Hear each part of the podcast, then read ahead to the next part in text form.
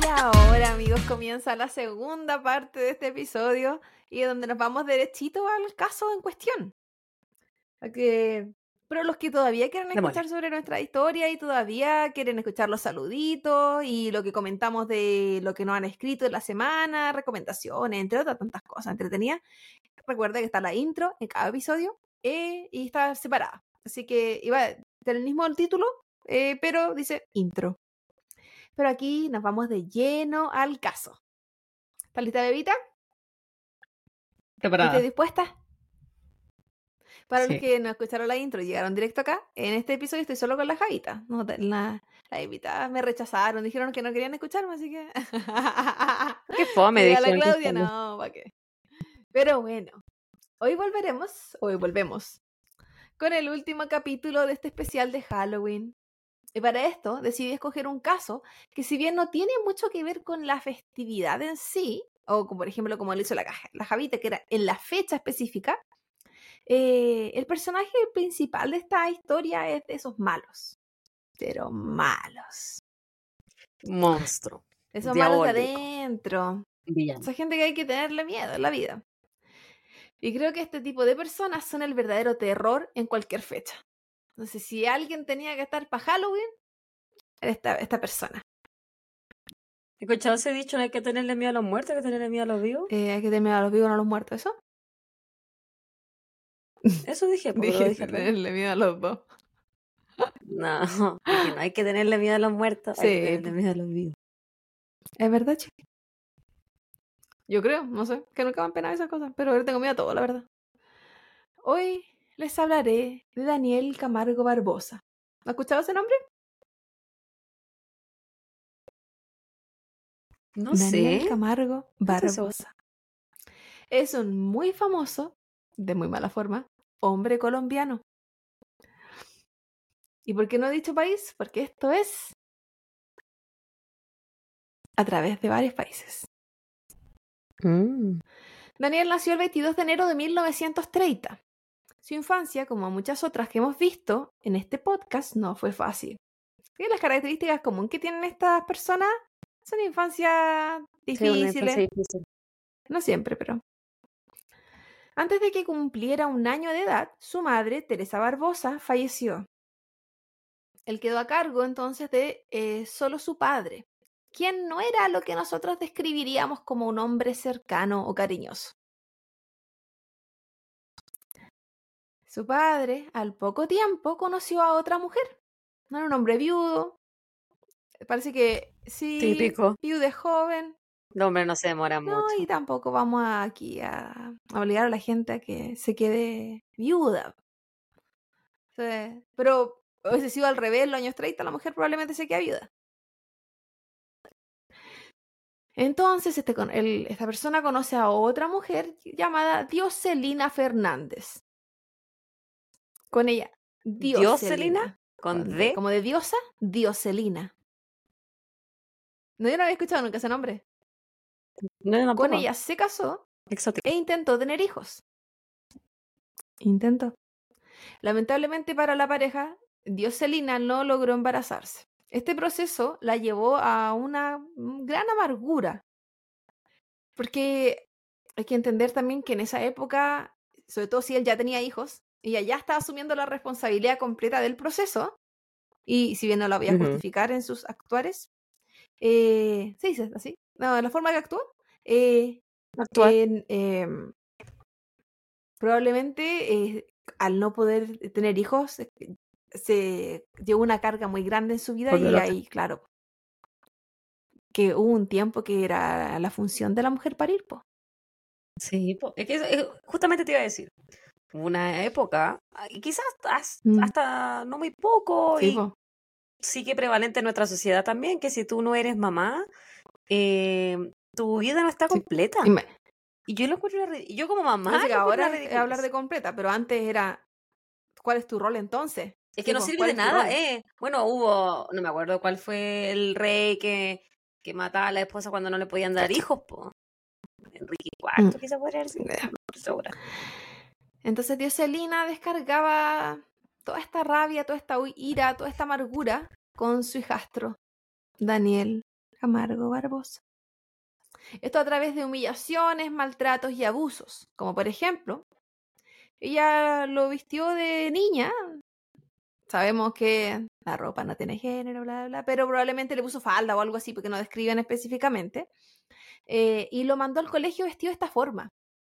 Su intención era que, y nos estamos hablando de una vez, eh, se burlaran de él. Era como humillarlo. Porque también, vamos, dirijámonos a los años 30, eh, el género era muy marcado y si una persona, se, un niño se vestía de niña, eso era solamente para que se burlaran de él. Ella, eh, ¿Por qué ella gozaba con esa weá? Eso es lo que yo no entiendo. ¿Qué, ¿Por qué era él el culpable de que ella no pudiera eh, engendrar? Yo creo que tiene que haber sufrido algún trastorno por el tema de eh, de, su, de Evidentemente no, de sus sana no era. personales, por supuesto que no. Y lo peor acá es que tampoco el papá iba a hacer algo. No, pues si tú dijiste que no era como muy presente tampoco. No, no era como que estuviera pendiente. Entonces, muy, al, muy a la vida. Y esto yo creo que empieza a generar traumas, rabias en el pequeño corazón del en ese entonces inocente Daniel. A pesar de lo que estaba viviendo en su propia casa, Daniel era un muy buen estudiante y destacaba con sus calificaciones. A veces pasa que tienen esta dualidad. Quizás para recibir validación en alguna parte. del Tila. Lamentablemente esto no le sirvió de mucho porque su papá lo obligó a retirarse a temprana edad para trabajar y así ayudar económicamente en su casa. Nuevamente, yo creo que aquí hay un contexto eh, social. Desde Porque igual, sí. en ese entonces, en 1940, Colombia estaba pasando por un momento de crisis en una guerra civil. Entonces, con mayor razón, que ya era harto que no lo estuvieran mandando a una guerra. Están haciendo un Claro, lo favor. estaban mandando a trabajar nomás porque momento de crisis. Daniel Camargo comenzó a trabajar de vendedor puerta a puerta. Y de esta forma, con, los, con, los, con el tiempo, estoy hablando que tenía 10 años cuando pasó esto. Y de esta forma notó lo fácil que era convencer a la gente para y que lo dejaran entrar a sus casas. Empezó a dar, se empezó a, a dar cuenta de su verborrea, de su, su poder de la palabra, su don. Tenía el don de la palabra. Era tal el poder de su palabra que en 1957 comenzó una relación con una de sus clientas, Alcira Castillo. Él no solo te vendía la tele, él no solo entraba a tu casa, entraba a tu cuerpo. el paquete completo. Él, al año siguiente, en 1958, a los 28 años, fue arrestado por primera vez. Esto fue, ocurrió en Bogotá por un robo. Robo. Vamos a, a explicarlo. Para ese entonces él ya tenía dos hijos con Alcira. Yo dije, puta, si la conocí en el 57 y en el 58 ya tenía dos hijos, ¿qué manera de parir este hombre? O sea, de reproducirse, porque la que parió fue la amiga.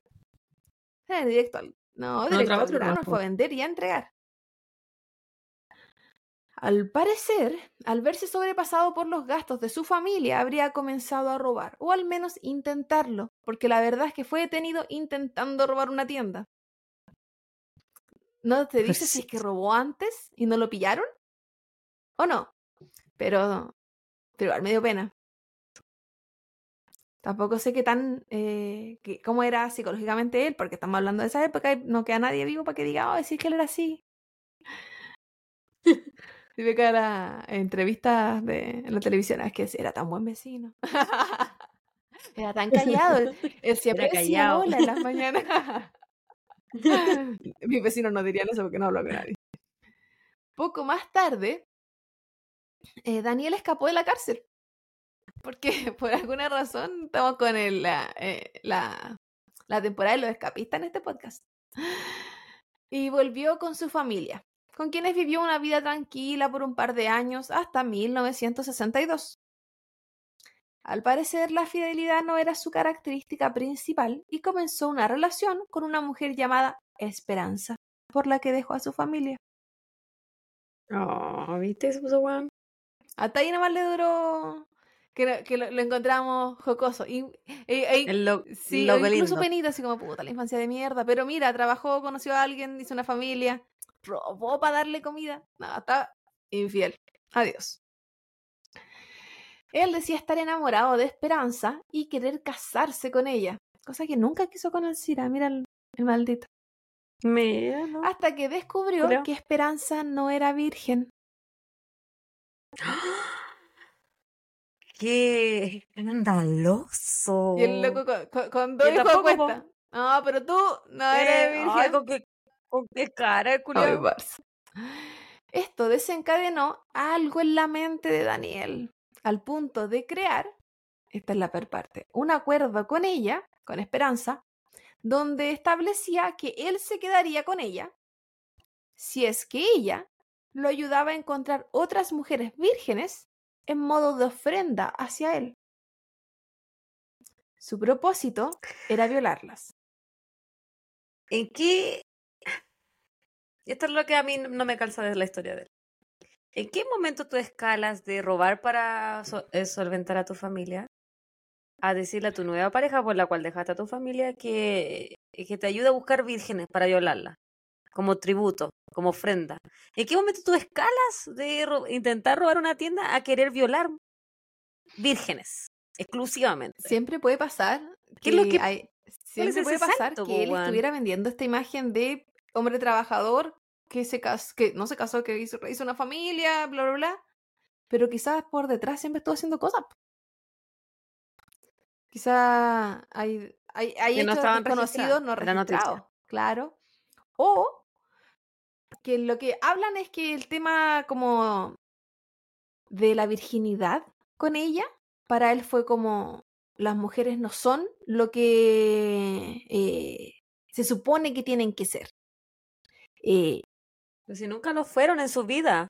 Eh, La, la, mu- la mujer que lo marcó en su niñez, que era su Ujú. madrastra, era una mierda. Entonces las, mujer, en las mujeres ya en su vida no... Entonces, eso, eso, no eso, representaban lo que puridad, hablaban de este, Puridad. sí, de este caso, eh, o de él en su psicología, era que era muy probable que, claro, tiene, todos estos micros traumas, las mujeres me han fallado en mi vida, y al encontrarse con alguien al que él dejó su propia familia y descubrir que no era lo que él esperaba, como me volvieron a fallar. Entonces, todas merecen lo peor. Era como por ahí la cosa, en su cabeza. Inestable, bueno. Por alguna razón, Esperanza aceptó este acuerdo. Porque se necesitan dos para bailar el tango.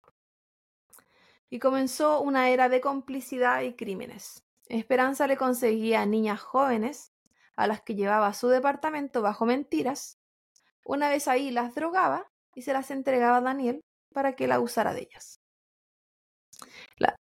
Me acuerdo de, la, de los canadienses que hice yo. Ah, Que ni la Lo que sucedía acá era que, como estaban drogadas, ellas no sabían lo que pasaba. Entonces, Pero no será eso mejor. eh, las, A ti como víctima. imagínate despertar en un lugar desconocido sin saber qué pasó. Yo creo que esa weá te desespera, igual te caga la cabeza. A veces es mejor tener la certeza de lo que pasó a no saber qué te hicieron. Ah, no sé, yo creo que si me violan y yo y yo despierto eh, y me dicen, ¿sabes que te violaron? Yo prefiero prefiero no acordarme Claro, de la pero si no te dicen, no Eh, sabes lo que pasó. Y esa, esa ya, pero duda una que eterna- sabe. O, o cómo claro, sientes- o tú, cómo se claro, puedes, sen- puedes de sentir que algo pasó, sexuales. pero como tú estás drogada te pueden Sí. decir, no, pero si tú quisiste, po, si tú lo intentaste. Y la culpabilidad, y, y aparte que no era como que estuvieran drogándose voluntariamente, pues si las drogaban. Entonces, ¿qué pasó? Pues, ¿qué me pasó? ¿Me sentí mal? ¿Me pueden decir que me enfermé? Pueden ser tantas cosas. Estamos hablando de los 30 también. No estoy diciendo que en esa época toda la gente fuera y no, Aquí no estamos los 50. bueno, eso, lo de 60, de hecho. Pero sigue siendo hace muchos años atrás. No estamos hablando de los 2000, ¿cachai? Que la información igual era diferente. Muchísimos años atrás, pues, bueno, estás hablando de los Pero- 60, o sea, dem- Y demasiado no digo tiempo que en esa época toda la gente fuera inocente, porque igual eh, la gente vivía su vida, la gente era, tenían otras características nomás. Pero eh, siento que la posición de la mujer era mucho más compleja. Mucho más compleja al momento de exponerse a situaciones eh, y, y de ser No, juzgada. si, si en el día de hoy no, no te creen mucho cuando, cuando te violan, no te mm, tenés que demostrar Sí, que po. te violaron. Eh, te imagino que en esa época, en esas décadas, era mucho más imagino. complicado. En, eh, fueron eh, cinco víctimas que pasaron por este proceso. A ninguna de ellas eh, las mataron. Solo era el proceso de invitarlas, drogarlas, violarlas, dejarlas ir. Y bueno, fueron cinco no porque ellos tuvieran la intención de parar la verdad, sino porque la quinta sí recordó y los denunció. Y de esta forma, ambos fueron presos. Daniel fue apresado con, el, eh, con un cargo de abuso sexual el 10 de abril de 1964 en Colombia. La sentencia fue de tres años inicialmente, pero luego otro juez tomó el caso y este le dio ocho años. El cambio de sentencia provocó la ira en Daniel, quien por alguna razón consideraba justa la primera condena, donde él eh, incluso se había comprometido a cambiar. Cuando le dijeron que era tres años, él hizo promesas, yo cambio, esto va a ser para mejor, me ayuda a la comunidad, cualquier wea. Pero cuando le cambiaron la sentencia, fue como, me traicionaron. Y es como, ¿traicionaron de qué, weón? ¿De qué, weón? Cara dura, violaste cinco mujeres, ni mujeres niñas, mujeres jóvenes, Sí. virgenes. Eran casi, era- eran niñas y también era pedófilo. Yo me imagino Sí, que eran era niñas, pedófilo. porque que asco, vamos, vamos a entrar en eso. Eh, mm, te pones asquerosa también. eh, pero con esta nueva sentencia, como dije, sus intenciones y sus buenos, sus promesas ya no corrían. Daniel cumplió su condena y salió en libertad. Nunca más se habló de, de su ex. De la que le llevaba los... Sí, Alcira. y la ex esposa. Nunca más se su supo de su ex esposa y tampoco de su hijo, porque siempre detrás de un criminal hay un papito corazón. Tú pones reparten hijo y se van para cualquier parte. el BTK, excepto el ¿Verdad? BTK, que era un padre ejemplar. Sí, puede que puede ser porque estos eran eh, latinos. eh. Aquí a los latinos les gusta eso de El pongo la semilla del hijo, es el- me arranco. Como el estigma que tienen aquí de los morenos. Sí, ah, sí, bo, chiste. sí, bo, pero en general es Sí. latino. Sí. En 1973, un año más tarde eh, de su liberación, fue detenido en Brasil. Cambio de país. Entonces él lo, dejaron en libertad y se fue de país. Emigró en algún momento. ¿Y cómo se supo? Porque lo pillaron en el otro país indocumentado. Por eso lo detuvieron. Mm. El proceso de reconocimiento de su identidad estaba tardando mucho, porque él estaba con nombres falsos. Eh, por lo que Brasil entonces decidió cortar por lo más rápido y lo deportó. Con su identidad falsa y todo, es como dar lo mismo. No sabemos quién eres, entonces te fuiste. No logramos saber quién, quién es la persona detrás de este. Normalmente cuando hace- se hacía este proceso de identificación también es para ver si tenían cargos en sus países. Entonces se deportan directamente a alguna cárcel o se toman preso en el propio país, como que depende. Pero, o dependía. No sé si ahora todavía existe ese sistema. Pero acá, como no, no se supo, eh, Colombia no ayudó mucho en el proceso, ya te fuiste de vuelta nomás, pues y si eres lo que era y será. Al volver a Colombia, comenzó a trabajar, esta vez como vendedor de pantallas de televisión en la calle. Hablaba de la calle, yo asumo que se refería como un puerta a puerta o algo así, y yo digo, puta, de, tele- de pantallas de televisión, que weá, andaba con un carrito de supermercado, como, como si las yo, pantallas de televisión eran cómo lo llevaba sí, aquí. po, y pude ir con Y- una, una a y la vez. Así, una ancha, señor. No era una pantalla plana No, pues eran antes. Parecía que se había convertido en una persona normal, comillas, que es normal, con un trabajo normal, pero no era tan así. Un día, pasando por afuera de un colegio, puso sus ojos sobre una escolar y por alguna razón en su cabeza decidió que debía secuestrarla. Era tan solo una niña de nueve años. Sus intenciones eran las mismas que tuvo en su pasado. Luego de secuestrarla, abusó sexualmente de ella, para más tarde proceder a matarla. Daniel no quería volver a correr el riesgo de, lo que, lo, de que lo denunciaran nuevamente.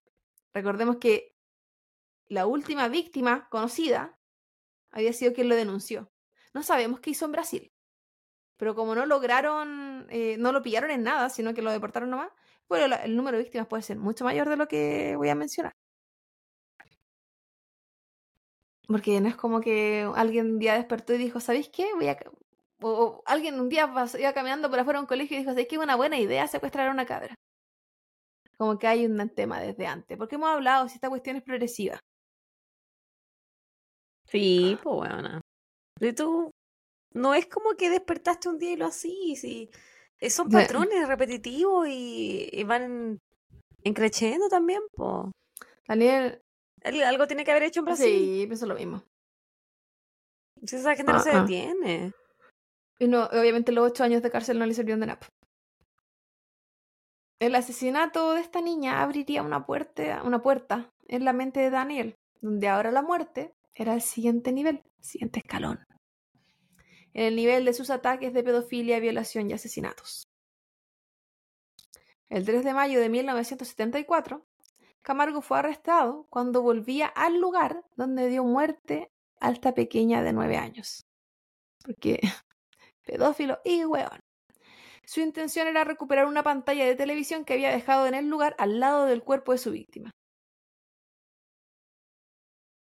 Por este crimen fue sentenciado a 30 años, los que luego fueron reducidos a 25.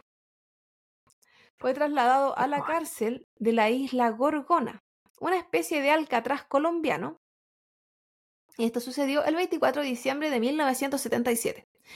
Y yo no sé cómo será el sistema colombiano, y menos cómo era en esa época. Pero llevaron tres años en que el proceso se cumpliera hasta que lo mandaron a esta cárcel como de máxima seguridad para los peores de los peores. Para ese entonces se creía que Daniel había violado cerca de 80 niñas en Colombia pero solo fue juzgado, o sea, esta, esta sentencia de 30, o sea, 25 años finalmente, fue solo por el asesinato de esta niña y porque lo pillaron ahí mismo. Pero se hablaba de que había estado, eh, después de las cinco iniciales, que había seguido en su proceso de violaciones. ¿Por qué sale el número 80? No, no sé. No sé si por declaraciones, por pero no pagó por ninguna de esas. Así que si alguna, si, eso era así, si era tal el número, si, yo creo que si se habla de 80 porque la a tener que sido muchas. Sí. Es como al menos 80. En noviembre de 1984, Daniel escapó de la cárcel de Gorgona. Porque estamos con los escapistas. En un precario bote que él mismo había construido en su estadía. ¿Como los buenos de Alcatraz? Sí, estamos pasando por toda la historia. Esta es como una combinación de las historias que hemos contado. La primera escape de la cárcel, ahora este otro segundo escape. Qué, forma más bonita de culminar este proceso. El, podcast, que el último capítulo. Que Para llevar a cabo este escape, él estudió detenidamente todo a su alrededor. Además de haber armado su propio bote, eh, hubo un estudio de las marejadas. Que era weón, pero. alguna, alguna bueno. Las... Bueno, tú dijiste al principio que a él le iba bien en el colegio. Sí, o sea, yo, yo digo, era weón porque se devolvió a la misma escena del crimen a buscar una tele. Sí, pero tenía que, vender, era verdad. A eso se dedicaba. Pero. Debe haber tenido que se la robaran. Que no la. ¿Para qué la dejó ahí en primer lugar? Era, no sé. Las autoridades asumieron que él había muerto en este escape. E incluso en la prensa se publicó que había sido comido por los tiburones. Pero no, no, señores. La realidad fue que su escape había sido un total éxito, con un pronto destino internacional, porque al poco tiempo dejó Colombia y se instaló en Quito, Ecuador. Tercer país. Yo sabía que iba a decir Ecuador. ¿Qué dije Quito? No, antes de que dijera Quito dije, ah, Ecuador. ¿Tan cerca Colombia? Por cercanía, po. Entre el 5 y el 6 de diciembre del mismo año, estaba en el 84 creo, eh, Daniel tomó un bus desde Quito a Guayaquil. Por lo tanto, él siguió desplazándose dentro de Ecuador. Y decía, pero ¿con qué plata? Robar. Yo creo que probablemente él siga en ese rubro. El 18 de diciembre, en la ciudad de Quevedo, volvió a secuestrar a otra pequeña de nueve años. Y al siguiente, otra de diez desapareció en el mismo lugar. Entre el año 1984 y 1986, se cree que Daniel Camargo abusó sexualmente de al menos 54 niñas, a las que luego dio muerte. 54. En ese entonces, la policía creía que las muertes estaban relacionadas con bandas criminales del sector, dado que era impensado creer que solo un hombre podía ser capaz de tal daño y, tal número de desapariciones. Que piensa que si fueron 54 en dos años, significa que este weón se costaba una cada dos semanas. Sí, eso mismo iba decir, una cada dos semanas. Entonces era, era mucho y era un sector. Estamos, hablando de una ciudad nomás, no es como que a través de todo Ecuador. No es como un país no, pues entero. No, no, era secuestro a través de todo Ecuador. Es como Quillota. durante todo este tiempo, Daniel vivía en situación de calle. Y sobrevivía. Ven... ¿Ya no vendía tele? Sobrevivía, no, porque cambió el rubro sobrevivía vendiendo en el comercio ambulante ropa o artículos personales que había robado de sus víctimas. De ahí sacaba Cerdo. Y sacaba su fuente. Para llevar... Para llegar a este tal número, o este número tan grande de ataques exitosos, Daniel tenía un modo superandi claro el que le funcionaba casi como el plan perfecto, porque estamos hablando de que al menos eran 54. Primero escogía a sus víctimas. Estas eran niñas, o mujeres jóvenes, de bajas clases sociales, idealmente. Y digo idealmente, eran. O sea, la pobreza era su target. Que estuvieran en búsqueda de un trabajo él recorría barrios de fábricas. Entonces veía cuando ellas andaban buscando trabajo. Niñitas. Niñitas buscando trabajo. Porque en esa época no había leyes de que los niños no Y si es que había, en esta parte no. No sé, Ecuador en el en, en los 80 cómo estaba funcionando. Pero sabemos también que el trabajo infantil en muchos lugares estuvo permitido mucho tiempo. Sí. Él pretendía ser un extranjero que buscaba a un pastor protestante. Él indicaba, es tal persona, está en tal lugar. Y les explicaba a estas niñas que él buscaba a esta persona porque él le debía entregar una gran suma de dinero. Dinero que de hecho él tenía en su poder. Y se los mostraba como prueba que decía la verdad. Abría su bolsito, decía, mira, esto es lo que tengo que ir a entregarle al pastor Cacaseca, que no, cualquier nombre que inventaba, que está en la iglesia tanto, en el sector tanto. Su intención era que lo acompañaran, porque él no estaba seguro ni del recorrido o eh, para como estar seguro, se supone, con su plata. Les decía... Qué rabia. Y les decía... Que, que la... Que yo siento que uno como adulto eh, tienes que enseñar a los niños que eh, un adulto no te va a pedir ayuda a ti. Como es que espérate, porque no solo era el ayúdame. Les decía a estas niñas que él sabía que eran pobres y que estaban buscando trabajo, que si lo acompañaban a encontrar a esta persona, él les pagaría. Y le ofrecía una suma X de plata. Plata que ellas saben que existía porque estaba en el bolso, que él les mostraba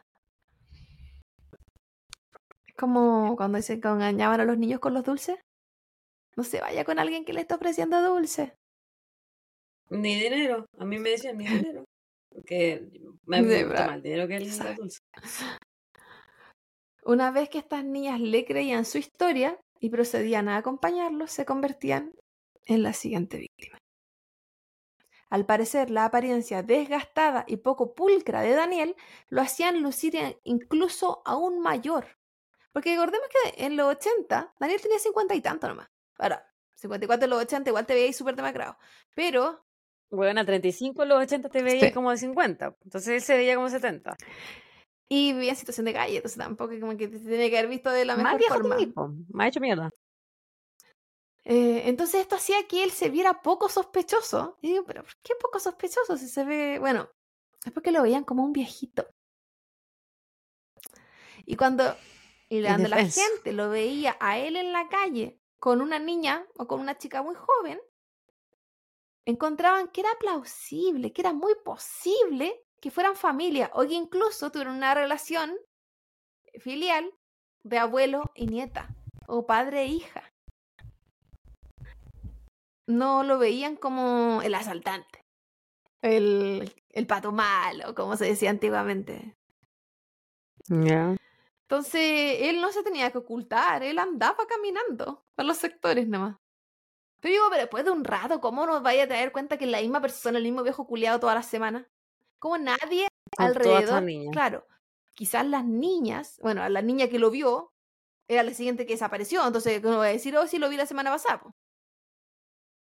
Entonces quizás por ahí iba su, su plan. Camargo conocía muy bien la ruta por la que llevaba a estas niñas. Hacía, hacia esta supuesta iglesia de este supuesto pastor imaginario, que probablemente fuera un pastor con un nombre que fuera conocido o en una iglesia con un nombre conocido, pero que no, es, no, él no iba a ese lugar, pues era una mentira. La ruta incluía, abro comillas, cortar camino a través de un bosque. Era ahí donde se dispondría a atacarlas.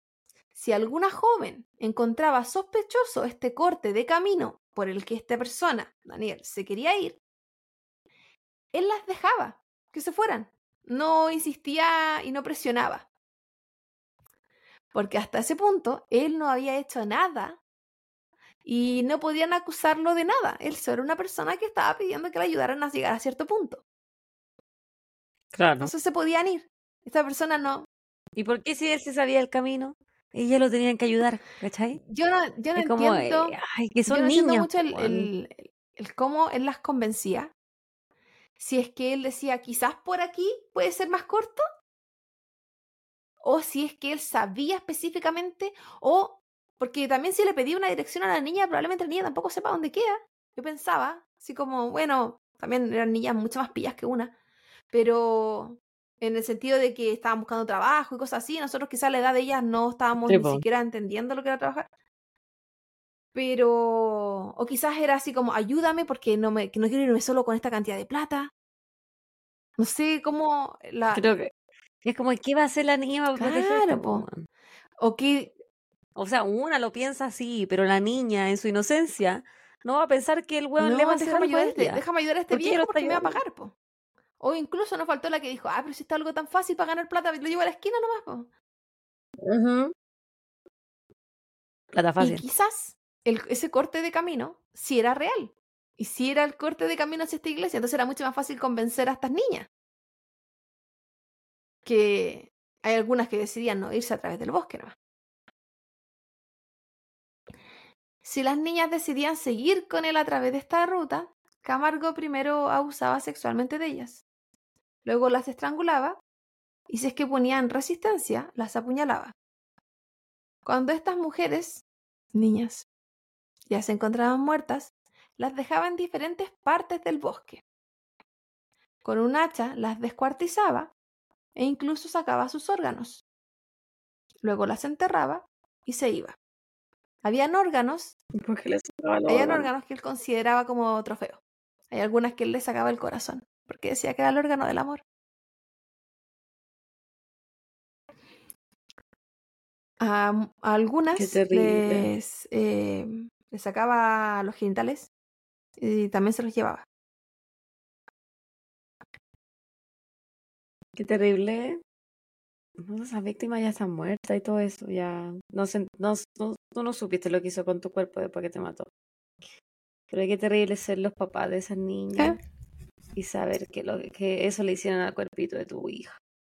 Yo digo, ¿por qué no la estranguló primero? Para que ni siquiera hubiesen tenido que pasar por Antes el de tema de la violarla. O por el tema de que te apuñalen mientras te violan. Porque pone resistencia. Yo. Y la estrangulación ni siquiera No. tan rápido igual. po. Como para morir rápido, digo yo. Ay, weón, qué historia culiada. El 20 Qué buena y Sí. brígida. El 25 de febrero de 1986, unos minutos más tarde de haber asesinado a una pequeña de nueve años nuevamente, porque por alguna razón se repetía mucho la de nueve años, pero eran todas diferentes, diferentes localidades. Una patrulla de policías que rondaba el lugar eh, se acercó a él porque lo consideraron, él no, no en, el, en el lugar mismo, digamos, él no estaba en el bosque, estaba afuera. Eh, lo encontraron que estaba actuando muy sospechoso.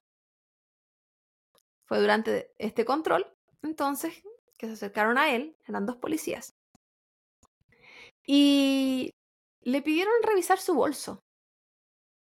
En este bolso, a diferencia de muchas otras veces, porque no siempre hacía lo mismo, él había decidido poner la ropa ensangrentada de la niña.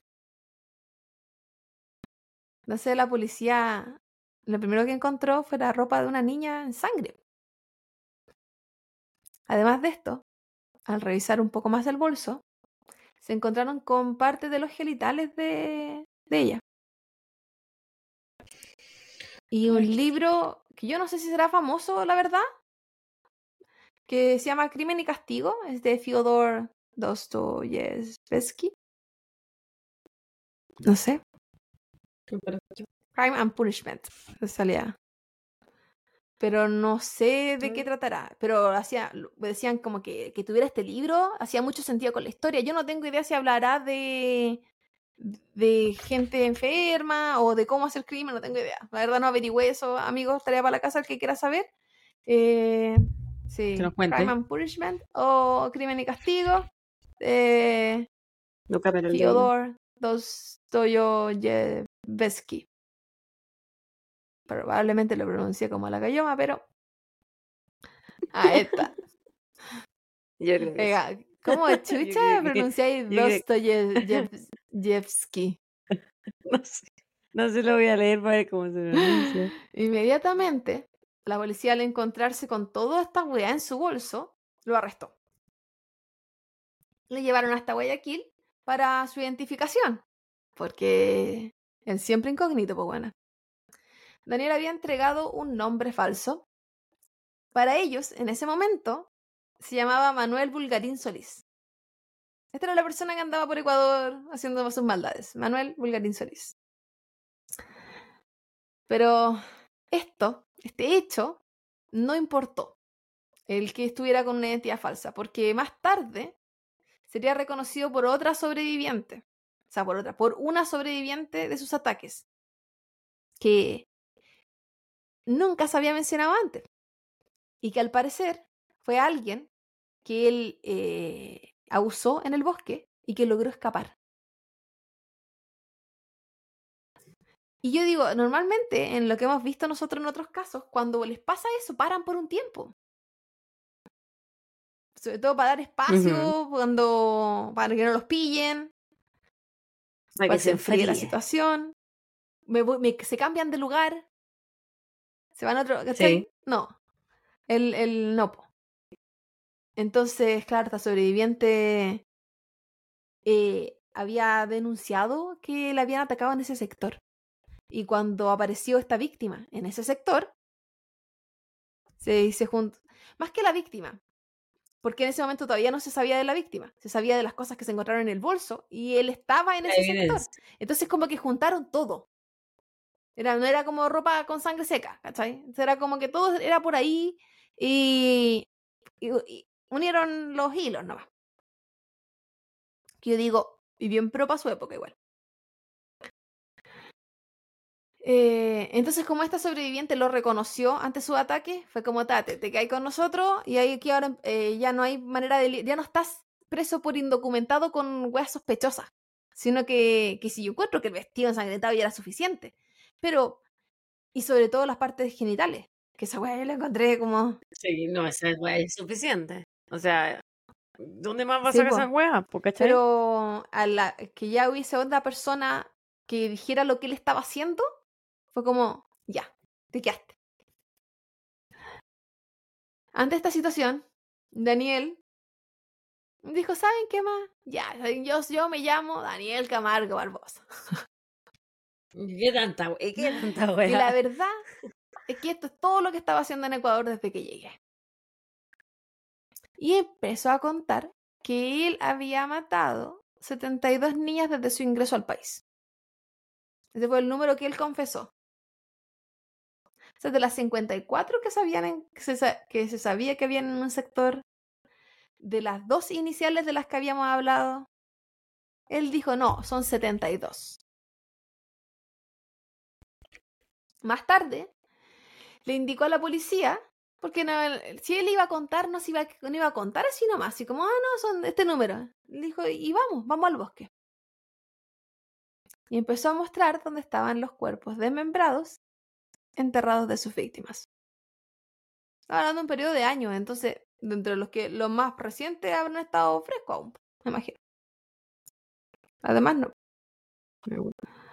Qué terrible. Durante su confesión, él jamás mostró remordimiento o arrepentimiento por lo que había hecho, muy por el contrario. O ahí que explicó que él buscaba mujeres jóvenes o niñas porque él quería que fueran vírgenes, punto uno, será un requisito.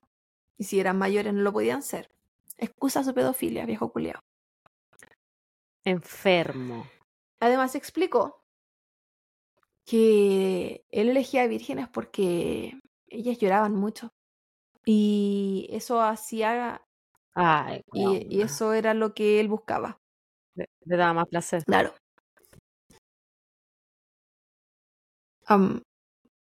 Yo no sé cómo él, Me da como náusea el relato. Sí, ¿Qué querés que te diga? mucho, No sé cómo él podía diferenciar eh, una violación de una mujer virgen o no.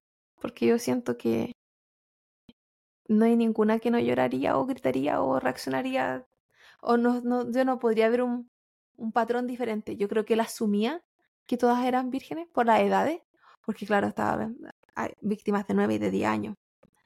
Pero no, no sé cómo ¿Sabes, qué me, ¿Sabes con qué me acuerdo de este gallo? Del Pedro Alonso López. ¿Qué el hiciste monstruo, el monstruo sudamericano. Diferentes países, niñas, Y vamos, mu- y decenas vamos a de volver a hablar de víctimas. él. Del Pedro Alonso. Además explicó, intento dar una explicación, que todos sus ataques eran una forma de venganza porque las mujeres no eran lo que se suponía debían ser. Esto es lo que estábamos hablando hace rato. Que eran desleales y que le habían fallado en su vida. Pero todas las mujeres, todas las mujeres somos desleales, todas le hemos fallado a él. ¡Qué imbécil! Estos buenos son imbéciles. Como una niña de nueve años le va a poder fallar a alguien. Eh, eh. ¿Y qué tiene que ver ella con lo que te han hecho a ti, weón? Anda, si quieres violar a alguien que se... Ya, que se viera la Y madre. te das cuenta que el ser pobre era el karma de esas niñas. Porque si no hubiesen sido pobres, nunca hubiesen estado ahí. Y nunca hubiesen estado a la No, mano po. de este weón. Pero es como un modo operandi súper similar del Pedro, po. Exactamente. Y también, como tú habías dicho, eh, eh, él vivía en, en situación de calle. No podía optar a un estrato social más Y alto. más allá de eso, así tal cual como Pedro, el optar a niñas que tengan una situación económica diferente significa que hay padres en una situación económica diferente. Hay investigaciones que funcionan diferente. Hay gente preocupada de forma diferente. Porque lamentablemente tu nivel económico muchas veces te define tu estatus en la vida. Y, que, entre comillas, qué tan importante puedas ser. Y no lo digo desde el punto de vista como opinión personal, sino que sabemos que las leyes no funcionan igual para todas las personas. En 1989, fue sentenciado a 16 años de prisión, la cual era la pena máxima en ese momento en Ecuador. Durante su estadía en la cárcel de Quito, se convirtió al cristianismo Ah, porque pero- tenía que encontrar la paz.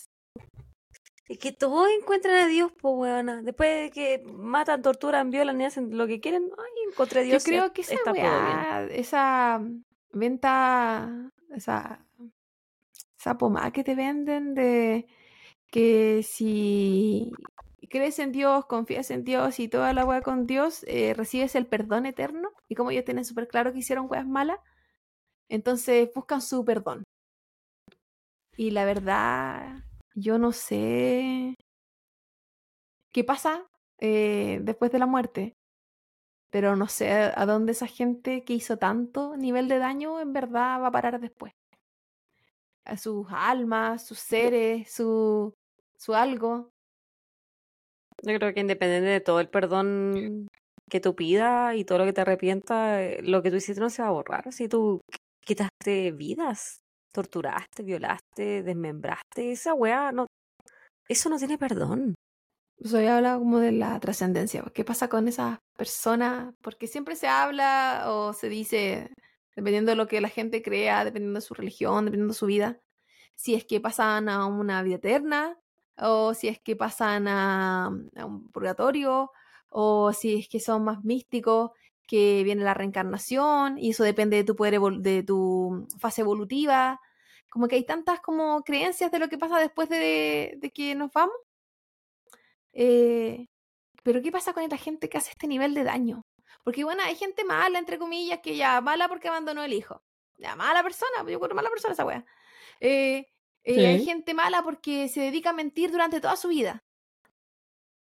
Como Claro, mucho. enferma. Eh, y hace mucho daño a los terceros porque mienten mucho. po. Hay gente mala porque engaña. Pero hay gente, pero es ese un nivel de maldad que yo siento que jamás, jamás, jamás se va a comparar con esta weá. po.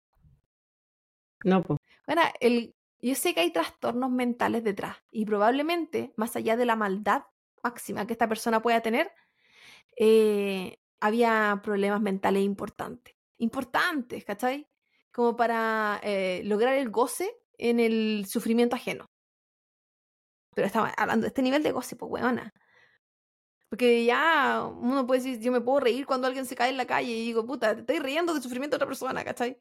Pero esta weá es, esta weá es maldad, es como, no sé qué palabra será peor que esa weá, como malos de adentro.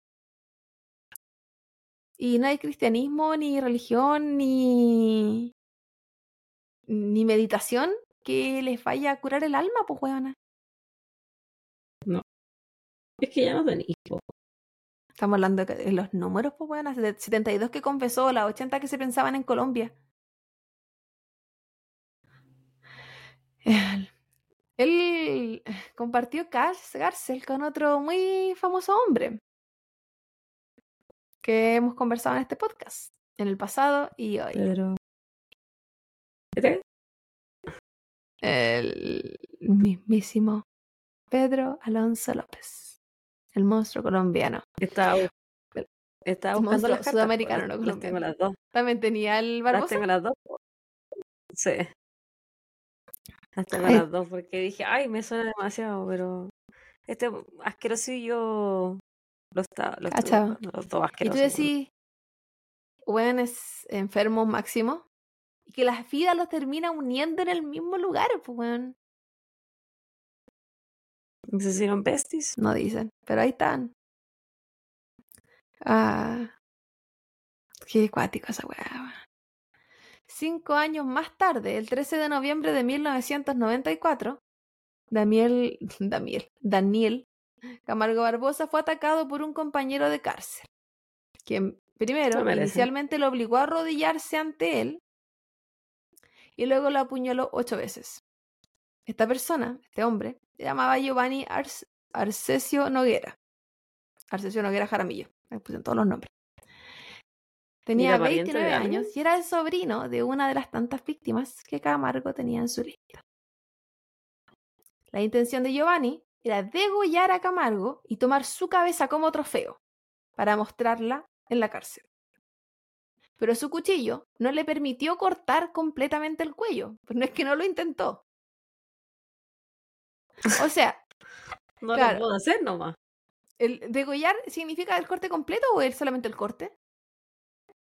Todo. Ok, y no hay- bueno, tú le- No, no, no. No, no, no. el Degollar corte, es el corte y el cuello. y, y cómo se llama el sacar la cabeza? Sacar la cabeza. ¿Desmembrar? Tú, o sea, es un tipo de desmembración, pero tiene un nombre específico. Porque sí lo digo yo, pero no le logró cortar, eh, llegar al corte de hueso, digámoslo así, porque así, así explícito estaba en el texto. Eh, entonces, como no pudo, y él quería un trofeo, le cortó las orejas. Las que tomó y luego se las mostró a sus compañeros y a los gendarmes. Porque este era trofeo. Cuando este loco ya estaba muerto, más que muerto. Daniel Camargo tenía. ¿Por qué digo Daniel? Daniel. Te curaste. Claro. Tenía 64 años al momento de su muerte. Y fue posteriormente enterrado en una fosa común en Quito y olvidado por el mundo. Pero hoy lo recordaremos en este especial de Halloween como el mal hecho persona, un hombre sádico, pedófilo, torturador y violador que atacó a cientos de niñas entre Colombia, Brasil y Ecuador. Se bebita es el caso asqueroso del día de hoy. Pensé que te ponía asquerosa. Yo pensé que ya habíamos superado a los pedófilos. Viajantes por Sudamérica. Es que eran entretenidos los casos de no, po. los locos que. O sea, del escapista, por ejemplo, del, del, del Houdini. Estuviste muy, ahí estaba muy entretenida, esa es la Claro. verdad. Tenías que volver a tus raíces. No. sádicas. Yo. eh, porque yo no mencioné como los cortes que él hacía. Yo dije cortes genital y cosas así. Pero el solo hecho de pensar en las niñas eh, era una wea. Yo dije. Terrible. Qué suerte tuvo la primera esposa. Qué suerte tuviste Alcira de salir de ahí y que te abandonara con tus dos hijos. ¿Qué? Que te dejara, weón. Ese fue lo mejor que le pasó a esa mujer que la dejara Sí, con qué suerte tuvieron esos hijos de nunca más saber de él. Qué suerte tuvo la población de Brasil de que lo pillaron indocumentado, porque si no, que cagó y se dejaba en Brasil. Qué suerte tuvo la madrastra. Que no le hizo nada a ella. Es que era chiquitito, po. No, pero después cuando creció, fue, bueno, a lo Sí, mejor no, ella estaba muerta, quién sabe. Siento que eh, todo con estos gallos asesinos en serie, sádicos, torturadores, violadores, pedófilos, muchos pedófilos, tiene que ver con eh, traumas de la infancia, Sí, torturas de la infancia. así es. Y que lo, lo importante que es la salud mental y la crianza respetuosa para ser humanos respetuosos, para ser humanos Simpático. eh, empáticos, que sean buenas personas. Yo siento que eso es como la principal labor de uno que está criando. De, yo me preocupo de hacer que ella sea una buena persona en el futuro. ¿Cachai? Que sea gentil, que sea amable, que, que respete el dolor ajeno. Y estos weones lo hicieron cagar, po. Lo hicieron cagar de chico. Al Tila, me El acuerdo mucho del Tila en tu Es, relato. es un de su clásico, pero en el Tila hemos hablado que él, él no alcanzó a pagar nunca sus crímenes porque nació pagando. Una historia de Ya, pero mierda. este gallo también. Sí, pero yo creo que nadie sea, este gallo fue- ha igual- sido torturado en este podcast como Tila. O sea, eh, eh, me refiero Mm, no. eh, de los criminales. Han teni- Sí, han sí, o sea, de los que, lo- lo- de los que de hemos hecho ahora. Eh, no hubo contención, No. Yo creo que todo esto es evitable. ¿Cachai? Bueno, no estoy- bueno, no sé si todo, porque la pedofilia no sé si es evitable. Porque esa gente nace enferma Claro, y hay que matarla. Porque así según él, que su target era ese por su, la razón que daba. No porque necesariamente le gustaran las niñitas, pero yo creo que no, que era pedófilo, ¿no? Que era un cochino culeado. Es que porque yo pienso- Y es cochino culiao, po, porque aparte que que, por algo no buscaba mujeres adultas, po. Por algo uno, uno buscaba otro estatus social, porque son víctimas súper accesibles, súper Sí, pues hay una manipulación súper grande. Eh, uno dice... Y, y es fácil, pues, weón, y es re fácil uno como adulto someter a un niño, pues, weón. Si es un niño, no te va a ganar en fuerza. Aparte de, además, claro, tenés mucha razón, hay un tema físico también ahí, pues. Pero... Eh, buscó la, sus targets por la vulnerabilidad de este ser humano. Que más vulnerable que una niña pobre. Y el otro que el otro del Pedro López que, que quería hacer pasar por lo que él pasó, ¿te acordáis? Sí, pa. Él, como él había tenido una infancia más terrible que este. ¿Qué culpa tienen ellas, pues weón? Sí. ¿Y qué culpa tienen la gente? ¿Qué culpa tienen las niñas, pues weón? Mátate también. Mátense. ¿Para qué van a subiendo otra? en la época en que la salud mental era menos no, no sé si era existente al no sé si la gente hablaba de que puedes tener algún trastorno. No sé si se hablaba de eso. No creo. Pero. Pero bueno, un cerdo culiado asqueroso. Eh, a nivel sudamericano nuevamente. Y. Y hicieron mucho daño. Esta gente hace mucho daño.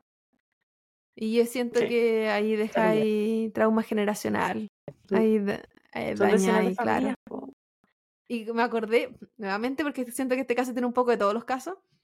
El Giovanni pasó a ser el vengador, así como lo fue Juanito en el caso del, del pedófilo de España, ¿te acordáis? Del, de Del Weiss. Ah, sí, sí, Juanito pagó, tuvo 20 años preso por haber matado a ese weón, pero fue el único corte real que se le hizo ese, ese generado, po. Ese generé que, que quería empezar a exportar, po, weona. Bueno, es que yo creo que ya hay que ponerte y yo no más de pedo.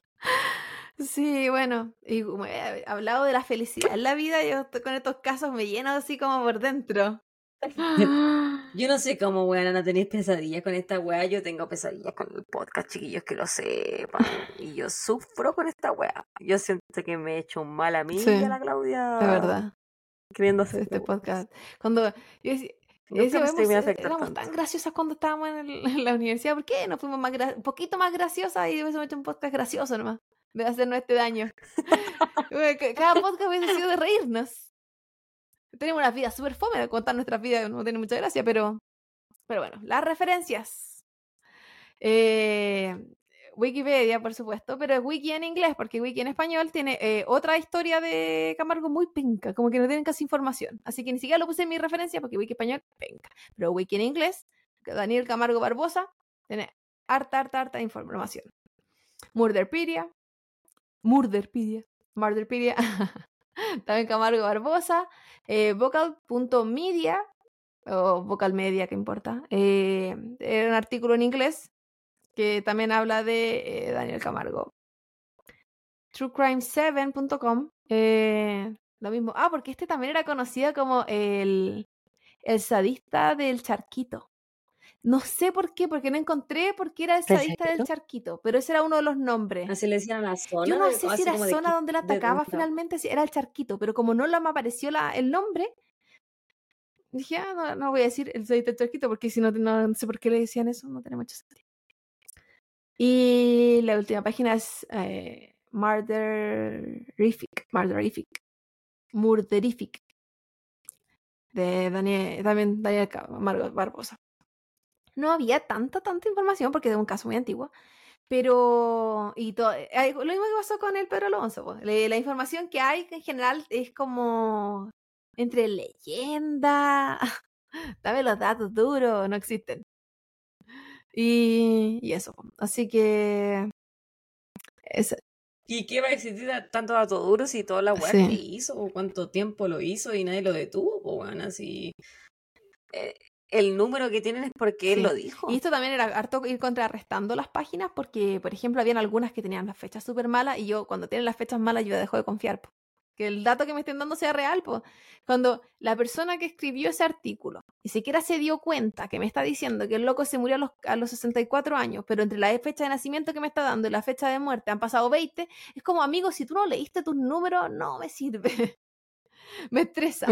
Entonces, como que ahí empezó a, también a, a filtrar. si al ser estos casos de asesinato, a diferencia de lo que nosotros nos dedicamos, no es como que, ay, nos vamos a ir a PubMed. Veamos que ahí el, artículo científico sí o sí, bueno, que a veces ni siquiera tanto porque que se paga para estar publicado, pero eh, por último, sabes que hay una, hay un método científico detrás. Esta weá es como ya confiemos en las páginas nomás, pues, confiemos en y eh, no siempre hay investigaciones serias, o me ha pasado a mí que comparando eh, reportajes chilenos, de repente eh, de tres canales distintos, los tres tienen cosas distintas. Entonces, como a quién le creo. Ahí de repente ir jugando con la información. Cuando uno se cree periodista. Y bueno, no, con cuál escribía, me leía los libros en el colegio. No, así no, así no se puede. Pero bueno, ese fue el caso asqueroso. Y nuestro final de temporada, ¿te cachai? Nuestro final de, de siempre. Sí, ya, no más. nuestro, hasta luego. chao, chao. el próximo año. Nuestro final del especial de Halloween que fue distinto a lo que habíamos presentado anteriormente. Que lo habíamos hecho, habíamos hecho doblete y dos veces a la semana. O sea, lo que hicimos en un mes, lo habíamos hecho en una semana eh, el año pasado. Loca, Pero la verdad, estamos hasta lo que es el peco. Y... y esto es lo que se puede nomás, chiquilla. Así que espero que le hayan disfrutado el especial de Halloween y tengo anotados también los casos que me han estado recomendando. Intentaré. Que mucho. Dejen de darle recomendación a la que no Intentaré dentro de lo posible. Lo que pasa es que, como claro, estábamos jugando esta temporada con las temáticas y de repente no. Las temáticas son muy similares y no se da tanto para como poder jugar con ellos. Y hoy día me salí un poco del libreto buscando así como, ya, ¿qué hago para Halloween si no tengo nada en la fecha de Halloween? Porque qué manera de matarse gente, de, de hacer crímenes terribles y asquerosos en Estados Unidos Halloween. Pero el resto del mundo decide que no es una fecha lo suficientemente importante. Así que me salió harto el tema, no sé, yo creo que en Japón, que fue esa fiesta en Halloween que falleció mucha gente. Pero era como. No sé. Casi un accidente la wea, pues como que no pudo más. No, como la vaca. Así que no me servía mucho. Pero en fin. ¿Algo más que agregar, Bebita? ¿Qué puta que ha hablado este caso? Este, este episodio. No, pues acuérdense, de que estamos en todas las redes sociales, estamos en Spotify, en YouTube, estamos en Instagram, estamos, en, bueno, tiene nuestro stream, nos pueden buscar ahí, estamos en Evox, en donde ustedes quieran escucharnos, pueden escucharnos, es gratis, pero no se les olvide suscribirse, poner la campanita, ponerle me gusta, comentarnos, todo eso nos sirve, ayúdenos a crecer el algoritmo para que sigamos creciendo como podcast. Y si quiere donar un poquito, lo que sea su cariño, en el Linktree pueden encontrar su propina en nuestro sueldo. Siempre estamos ahí esperando recibir su donación tan, tan generosa que nos ayuda a promocionar el podcast. Así que eso, pues cuídense harto, que la pasen bien, que tengan un bonito, un bonito Halloween, una bonita semana. Cuídense, mucho, pórtense bien, cómanse la comida. chau, chau. Dulce travesura, bye bye.